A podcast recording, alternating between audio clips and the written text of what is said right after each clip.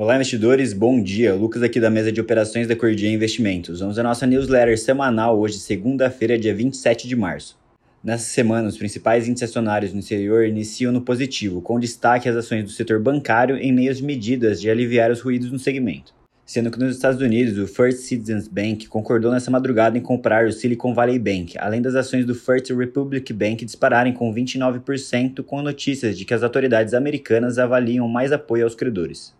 Porém, nesse fim de semana, o presidente do Fed de Minneapolis disse que a turbulência bancária aumentou o risco de recessão nos Estados Unidos. Enquanto isso, na Ásia, os principais mercados fecharam sem direção única, com a pressão das ações de tecnologia vindo da desconfiança com o setor bancário, depois da forte queda do Deutsche Bank na sexta-feira. Sendo que as blue chips chinesas caíram depois do cancelamento de uma aguardada demonstração ao vivo do ERNIE, o mecanismo de busca com inteligência artificial do gigante Baidu.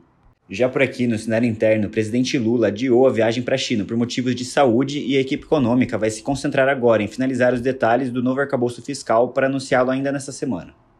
Para o Ibovespa, o índice acabou subindo 0,92% na sexta-feira, aos 98.800 pontos, mas acumulou na semana passada uma desvalorização de 3,09%. Enquanto o dólar caiu 0,7% na sexta-feira, cotado aos R$ 5,25, e teve na semana uma baixa de 0,4%. Na parte de commodities, o petróleo sobe 1%, com o WTI perto dos 70 dólares o barril e o Brent aos 75 dólares, enquanto o minério de ferro apresenta mais 2% de alta em Dalian.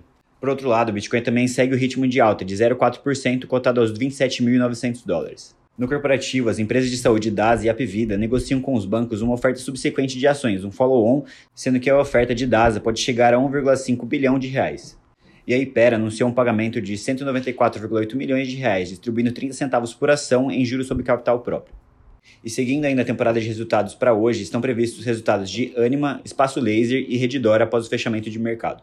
Na agenda da semana, temos como destaque o indicador de inflação, o PCE, que sai na sexta-feira e é conhecido como dado preferido do Fed. E ao longo da semana, temos destaque para a ata do Copom, que sai amanhã e trará mais detalhes sobre a decisão da semana passada, que foi considerada dura, hawkish pelo mercado. Bom, por hoje é isso. Eu tenho todos uma excelente semana e bons negócios.